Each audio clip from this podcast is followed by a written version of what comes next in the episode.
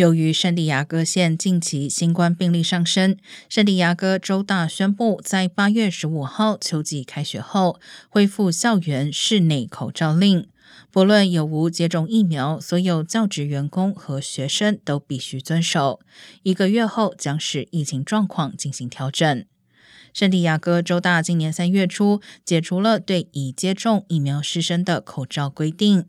而虽然不少高中以下学校近来纷纷放宽防疫规则，包括取消口罩令、减少检测等，但过去曾在校内爆发严重疫情的圣地亚哥州大仍选择了较严格的规范。